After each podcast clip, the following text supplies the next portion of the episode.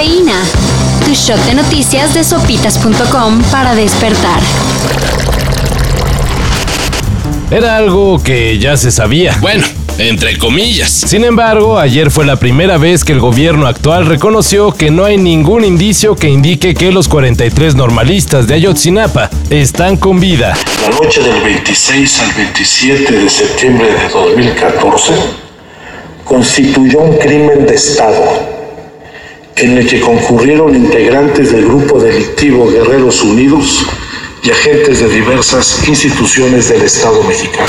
En conferencia de prensa, Alejandro Encinas hizo el pronunciamiento. Reconoció que se trató de un crimen de Estado en el que estuvieron involucrados elementos de los diferentes niveles del gobierno.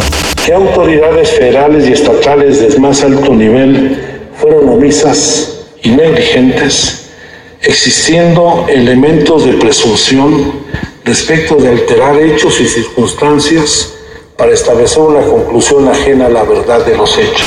Incluso se señaló que el ejército tuvo un infiltrado en la normal de Ayotzinapa. ¿Quieres 8 mil dólares? Sí.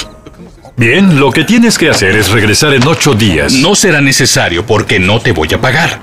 No tengo dónde conseguir para pagarte, pero en vez de pasar por el estúpido teatro de que me estés hablando y yo te dé excusas hasta que me atrapes, estoy dispuesto a ir directo a las fracturas. El miércoles se realizó un operativo para desbaratar a una red de montadeudas. Pero hasta ayer se alcanzó a ver la dimensión del asunto. De acuerdo con las autoridades, dicha red era operada desde China, tenía alcance en Colombia y buscaba expandirse a España. Las aplicaciones relacionadas con los préstamos de dinero, los cuales luego eran cobrados mediante extorsión, son Flamingo Cash o Crédito, Campala y Listo Buy. Aunque la lista es más grande. Tanto que ya se han desactivado alrededor de 90 aplicaciones y se tienen en la mira a unas 600. Le sigue lloviendo sobre mojado a la selección mexicana.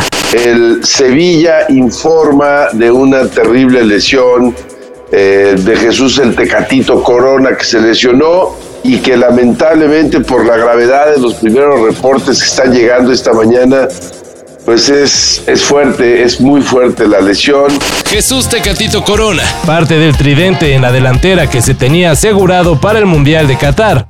Sufrió una fractura del peroné y rotura de los ligamentos del tobillo. En pocas palabras, tiene una lesión que lo dejará fuera de las canchas por cuatro o cinco meses. Y eso, si hacemos matemáticas, quiere decir que se perderá Qatar 2022.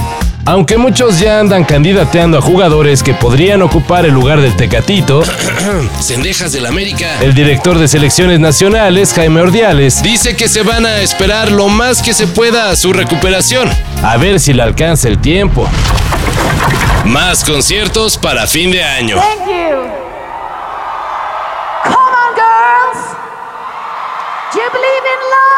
Los Cardigans le darán una nueva oportunidad a los fans que se los perdieron en el Vive Latino que se celebró al límite de declararse la pandemia. El show de la banda sueca será el 6 de noviembre en el Pepsi Center.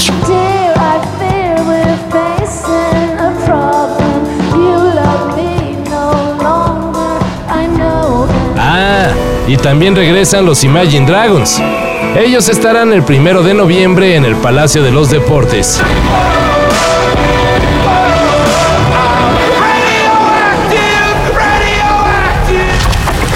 Yo soy Casimiro.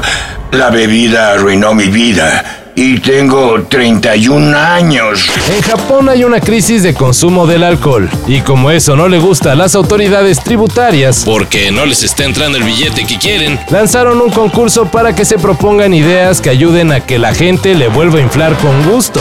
No quiero estar encerrado, yo me quiero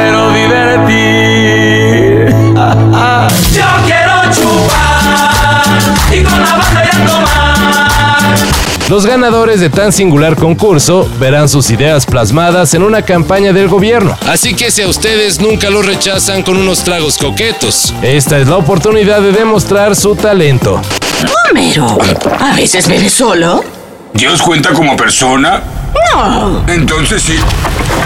Todo esto y más de lo que necesitas saber En sopitas.com.